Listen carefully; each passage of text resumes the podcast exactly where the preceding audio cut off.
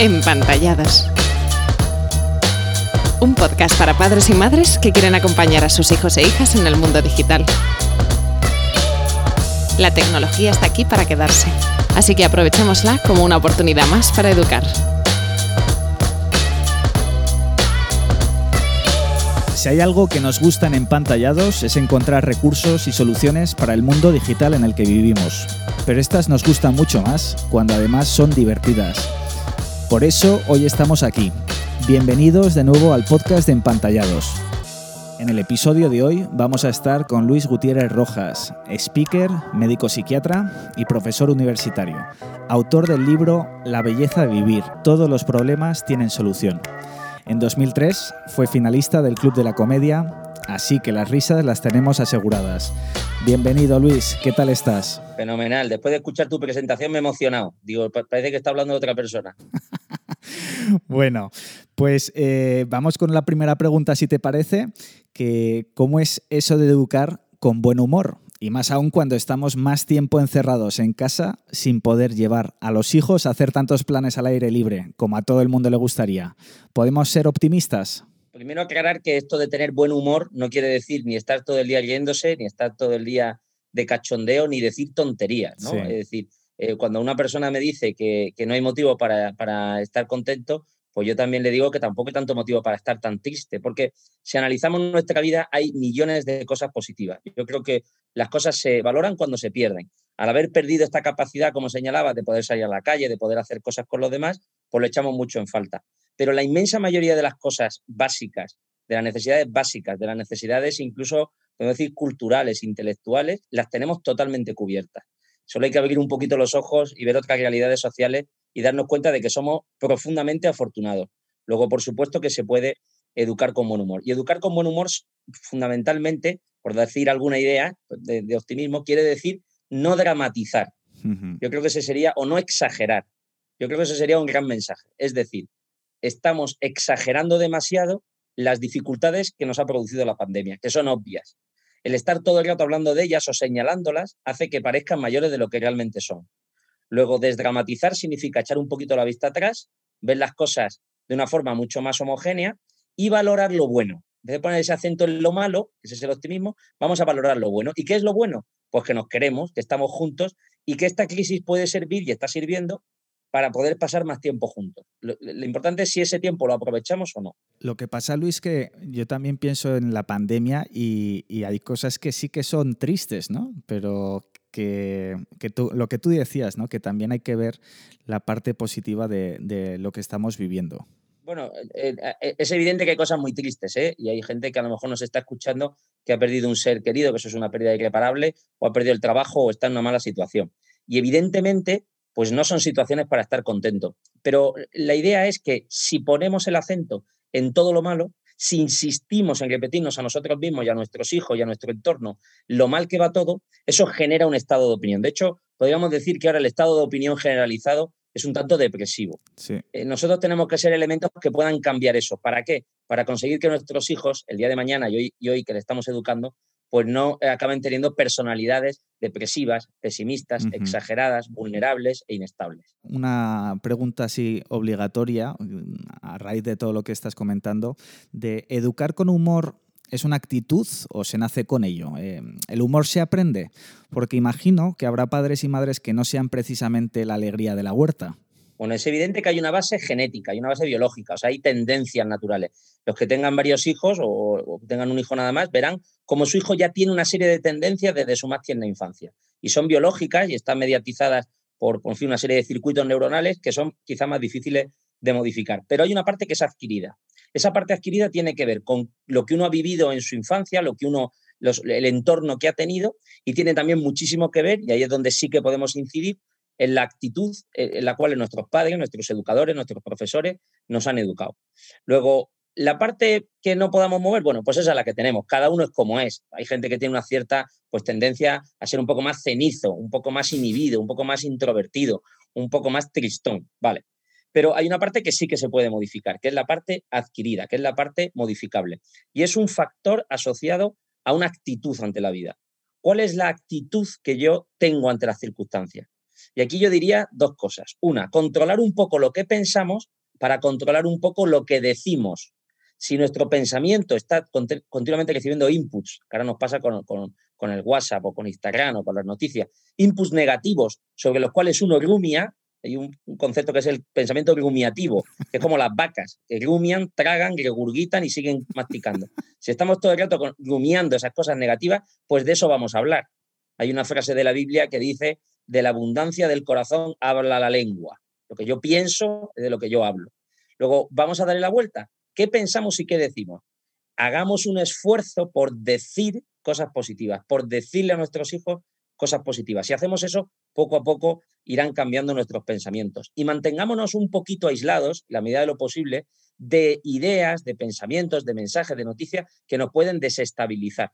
Eh, todos han señalado que en la pandemia ha habido un exceso de información, una infoxicación, como una intoxicación de información negativa. Así es muy difícil eh, mantener la calma. Luego, pensemos eso, controlemos un poco los pensamientos, controlemos lo que decimos y esforcémonos por, hacer, eh, por, lanzar mensajes optimistas, por lanzar mensajes esperanzadores.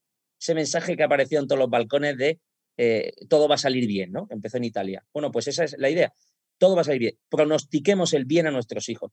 Así será más fácil cambiar pues esa actitud en casa. De hecho, conozco a, muchas personas que durante la pandemia eh, se quitaron de, ver las noticias, ¿no? porque le, estaban produciendo congoja eh, y una actitud como muy negativa.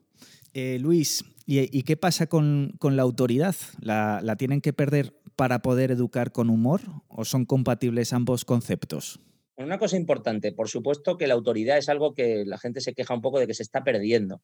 La autoridad no tiene nada que ver con ser autoritario, es decir, con dar voces, con gritar, con, castigar, con apretar las tuercas.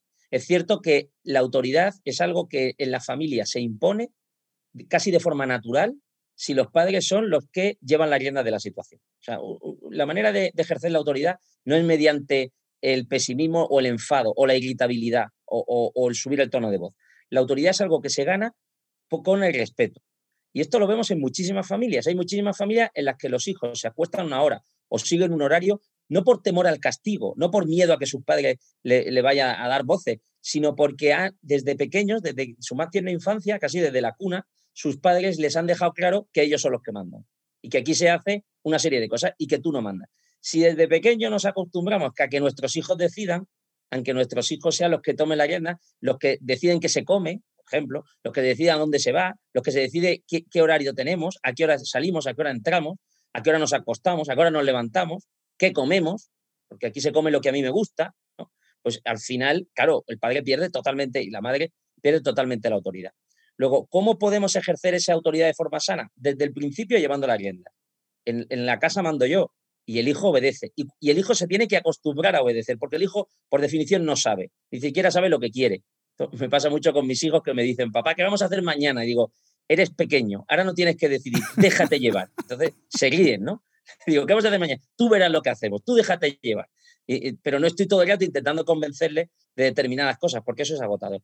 Luego, por supuesto que se puede ejercer la autoridad con cierto sentido del humor, que no deja de ser un sentido común, en el cual el padre está por encima del hijo, entendiendo que sabe lo que quiere, se lo transmite con confianza, pero también con, cierta rigidez. Es decir, que no permite que sean los hijos los que lleven la rienda de la situación. Parece un mensaje tonto, pero creo que es fundamental. Y, cuando la familia eso se implanta, salen las cosas de forma ordenada, casi naturalmente. A nivel práctico, eh, te pongo un ejemplo para ver qué pautas nos puedes dar para resolver un conflicto con humor. Imagínate que Paquito, que es un niño de 12 años, acaba de liarla en casa. Sus padres no le dejaban jugar a la consola y se han puesto a jugar a un juego de mesa todos juntos. Paquito está muy enfadado y otro hermano se está burlando de Paquito porque a él sí que le apetece jugar a un juego de mesa. Así que eh, Paquito finalmente estalla y coge el tablero y lo tira por los aires. Como un padre o una madre se puede enfrentar a esto con humor? Bueno, es un buen ejemplo y, voy a decir que, sería lo ideal, ¿no? Que, es algo que me costaría hacer hasta a mí, ¿eh? o sea, que es algo difícil. Pero pensad una cosa, cuando hay un conflicto de este tipo, el niño tira el tablero, la lía, grita, chilla, patalea o incluso dice cosas muy desagradables. En fin, con palabrotas o maldita sea la vez que nací o soy los peores padres del mundo o, te, ojalá tuvieran muerto. Cosas que dicen a veces los niños que a los padres nos escandaliza. Bueno, tranquilidad, ¿no? Está en ese contexto. ¿Qué pasa cuando alguien hace eso, que está enfadado? Que genera en el otro el mismo enfado. ¿O qué es lo que te sale como padre? Pues pegarle o, decirle o subir el tono de voz o castigarle o, ponerte a su altura. Y, también otras veces, esto le pasa más a las madres, y dicen, bueno, pues pide perdón. Pues venga, vamos a hablar, vamos a hablar de lo que ha pasado. Entonces, hay veces que acorralamos al niño, venga, ven conmigo, cuéntame qué ha pasado, por qué te has enfadado. Eso es bastante absurdo y lo único que hace es que el niño se ponga peor.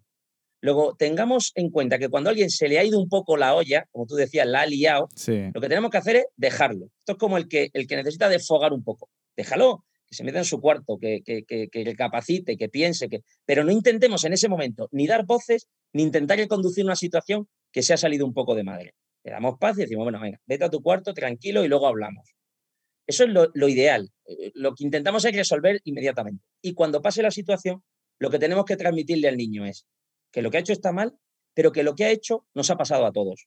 Es decir, no exagerar la situación. Oye, no te preocupes, a mí también me pasaba, me ha pasado muchas veces, que el padre se identifique, que el hijo se identifique, perdón, con un padre que ha pasado por lo mismo, siempre ayuda. Mira, a mí también a veces se me va la olla, digo cosas que no debo, pero me tienes que controlar. Ya está, no pasa nada, pero la próxima vez tienes que aprender. Y no darle mayor importancia. Creo que hay veces que los padres llevamos listas negras de todas las veces que a nuestro hijo se les ha ido la olla y se lo recordamos con asiduidad. Esa es la mejor manera de conseguir que nuestros hijos sean cada vez más impulsivos y más agresivos. Al final, lo que tú dices, ¿no? No dramatizar las situaciones y, seguir para adelante. Hay una cosa importante, porque decimos lo del humor, claro, humor no es vamos a reírnos todos de lo que está haciendo el otro, porque eso es un, un, elemento además casi de agresividad, ¿no? Estamos todos riendo. Ay, mira cómo te has puesto. Bueno, nos hacemos fuertes. Hay veces que hay en familia que se hacen todo fuertes y eliminan al elemento discordante riéndose de él. eso es pura agresividad. Luego, sentido del humor eh, es más bien pararse a pensar, dejar tiempo y luego analizarlo con la cabeza fría. ¿Y las pantallas? ¿Cómo podemos hacer que se conviertan en algo positivo y no en una fuente de conflicto? Bueno, yo creo que lo importante es ver qué de positivo puede tener la pantalla. Puedo decir cosas muy concretas. Ayer, por ejemplo, pensando en esta pregunta, eh, estaban mis hijas con una cosa que se han puesto en, la mayor en el móvil, que es como que hace vídeos y entonces eh, es, un programa, ¿no? Entonces te cambia la cara y te cambia el tono de voz. Entonces empezaron a hacer todo tipo de vídeos a todos poniendo caras tontas, ¿no? Y con un tono de voz súper divertido. Bueno, pues nos partíamos de risa, tenemos un niño de, dos años grabándole vídeo y el niño se veía y se, se tronchaba de risa, ¿no? O, por ejemplo, nosotros tenemos una tele que se puede eh, eh, ver internet y entonces decimos, bueno, pues vamos a poner YouTube. Y entonces cada uno elige una canción. Y entonces, pues eh, hay que bailar la canción. Mis hijos, son, mis hijos son muy bailongos y entonces nos ponemos a bailar la canción. Ya tenemos un grupo de canciones que son las que más nos gustan. Y eso de las ocho y media, nueve, cuando ya no vamos a ir a, cenar y estamos, ponemos cuatro o cinco canciones y las bailamos. Bueno, son cosas muy tontas, ¿eh? cada familia que haga lo que le dé la gana. Pero es una manera de intentar que los hijos no estén encerrados con la pantalla estén aislados por la pantalla. La pantalla tiene muchas desventajas que todos conocéis, no voy a enumerar. Pero ¿por qué no le vemos la parte lúdica, la parte positiva? Hay muchísimos juegos, muchísimas cosas divertidas que se puede hacer con la pantalla. Y luego otra cosa, cuando queramos que nuestros hijos no estén con las pantallas, tenemos que intentar darles una alternativa atractiva. Hijo mío, deja la pantalla y ponte a leer el Quijote. Eso no mola. Hijo mío, deja la pantalla porque vamos a empezar a ver todos una película, o porque estamos viendo esta serie que nos gusta a todos, o porque vamos a jugar un juego de mesa, o pero algo que le guste. Eh, hay gente que dice, bueno, es que a mi hijo no le gusta. Hay, hijos que dicen, le, eh, le chifla el ajedrez, o sea, el ajedrez. Pero eso implica que nosotros tenemos que poner a jugar al ajedrez. Luego, conozcamos los gustos de nuestros hijos y planteémosles una alternativa que a ellos les guste. No hay nada más divertido, porque nos van a machacar, que jugar con tus hijos a los videojuegos te pones a jugar al Mario Kart con tu hijo y tu hijo alucina, porque está jugando con su padre, y además le gusta machacar a su padre. Bueno, pues eh, eso es una manera de buscar algo positivo en un elemento de juego que a lo mejor, y me gusta decir esto porque siempre noto un cierto tono de desesperanza y de pesimismo en los padres, y a lo mejor es una relación que yo no he tenido con mi padre. Yo no he bailado con mi padre vídeos en YouTube, ni me he puesto a jugar al Mario Kart con mi padre. Luego, a lo mejor estamos haciendo cosas que, que, podrían, que pueden enlazar, que pueden fortalecer mucho más una relación sana padre-hijo. Eh, pedazo de ideas, Luis, me, ha encantado. ¿eh? ¿eh? vamos, vale, con todo lo que has dicho, pero quizá en nuestro día a día, es verdad, hay muchos problemas del primer mundo, ¿no? Como se dice. Pero y ante una desgracia real, ¿se puede actuar con humor? ¿Qué esperan nuestros hijos de nosotros en un momento difícil? Voy a decir una cosa que a lo mejor llama la atención. Los hijos tienen una capacidad para asumir las, las cosas gordas, las desgracias, que puede ser bastante mayor que la nuestra. Por ejemplo, los hijos reaccionan ante la muerte. Ahora en, el mes de diciembre falleció mi abuela, ¿no? que tenía ciento y pico años. Bueno, pues los hijos reaccionan, reaccionan ante la muerte con una solvencia mucho mayor que la nuestra. Nosotros tendemos mucho más a la depresión. También porque no se dan cuenta de las cosas, ¿no? La pérdida de un trabajo o una dificultad económica, el hijo no llega a entenderla muy bien. Luego, si nos ha pasado una desgracia, ¿qué es lo que tenemos que hacer? Primero, intentar que nuestros hijos no sean conocedores de todos los detalles, porque eso les va a angustiar. Empezar yo a explicarle qué problemas tengo yo en mi trabajo, o si llego o no llego a fin de mes, o qué conflicto tengo con, con mis amigos, o no digamos nada con mi mujer. Completamente ridículo. Al niño hay que intentar salvaguardarlo en la medida de lo posible, porque lo ideal es que la infancia sea una infancia feliz. Y la infancia feliz pues ya sabes cuáles son los principales conflictos del hijo. A ver qué me traen los Reyes Magos, a ver si gana mi equipo de fútbol o a ver si mañana me sacan en el partido. O sea, tontería. Y esas tonterías son por pues, las cosas de nuestro hijo. Luego, no pongamos encima de nuestro hijo más, más problemas de la cuenta. Y ante los problemas que tienen que conocer, pues contárselos con mucha naturalidad. Si nosotros no los exageramos, si nosotros no los verbalizamos continuamente, conseguiremos que en la casa no haya un tono de tristeza, no haya un tono de pesimismo. Eh, muchas familias, eh, intentando pensar que eso es bueno para los hijos, les sirve para madurar, creo que llenan a sus hijos de una problemática que ni saben manejar, está por encima de sus posibilidades y les genera mucha angustia. ¿El humor, Luis, para educar no tiene edad o, hay que añadir un filtro especial para adolescentes?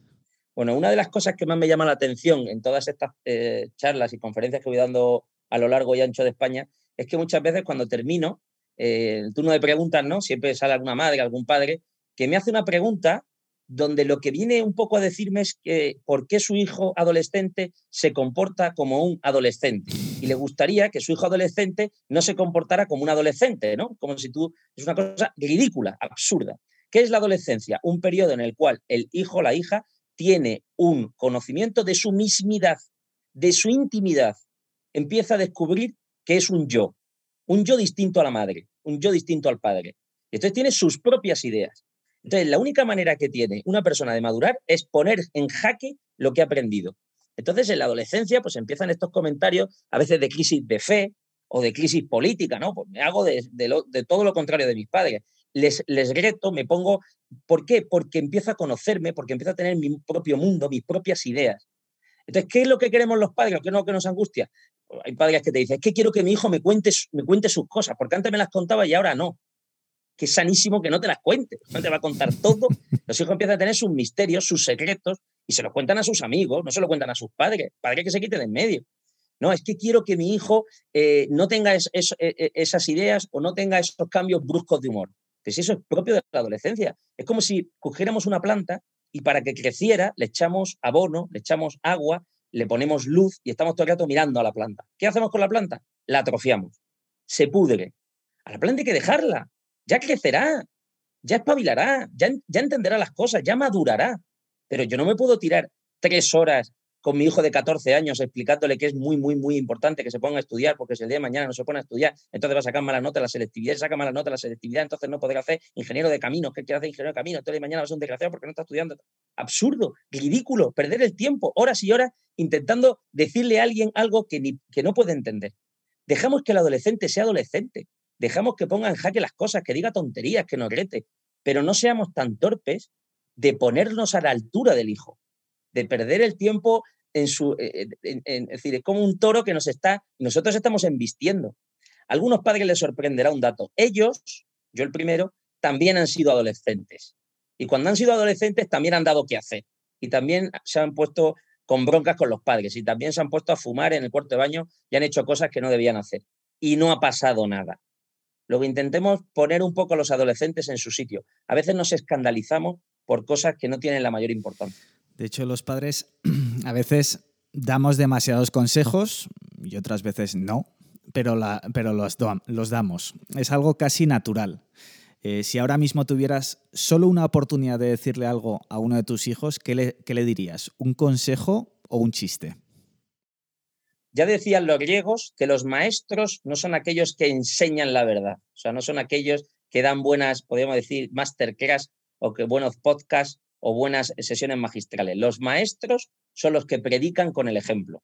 Luego yo a un padre no le diría, tienes que decirle a tu hijo que sea más tranquilo o que no se enfade o que sea responsable o que sea ordenado o que sea sincero. Lo que yo le diría al padre es, sé ordenado, sé sincero, sé tranquilo porque al final los defectos de nuestros hijos son un reflejo de nuestros defectos. Luego, más que un consejo, eh, yo creo que a veces perdemos mucho el tiempo con nuestros hijos hablando, repito, repitiendo más que hablando, ¿no? Hay, madres que dicen, se lo he dicho cinco veces, doctor, se lo he dicho 20 veces, doctor, se lo he dicho 35 veces, doctor, se lo he dicho 45 veces, doctor. Y digo, ¿y te ha hecho caso? No, no me ha hecho caso, doctor. Digo, yo creo que se lo tienes que decir 500 veces.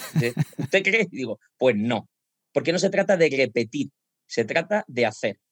Entonces, aquí podríamos poner 40 ejemplos. Antes hemos dicho el de las pantallas. No se trata de decirle, deja la pantalla. Se trata de plantearse una alternativa. No se trata de decirle, hijo mío, recoge tu cuarto. A veces hay que decir, oye, venga, te voy a ayudar a recoger el cuarto y vamos a empezar a hacer las cosas. A veces se pierde demasiado tiempo hablando y muy poco tiempo haciendo. Eh, pensemos más en la solución y pensemos menos en el problema.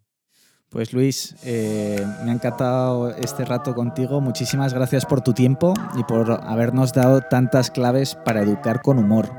Seguro que tus consejos y claves ayudan a los padres y madres que nos escuchan. Gracias a todos los que seguís el podcast de Empantallados y recordad que podéis encontrar recursos útiles en empantallados.com que os pueden servir en vuestro día a día, ya sea analógico o digital.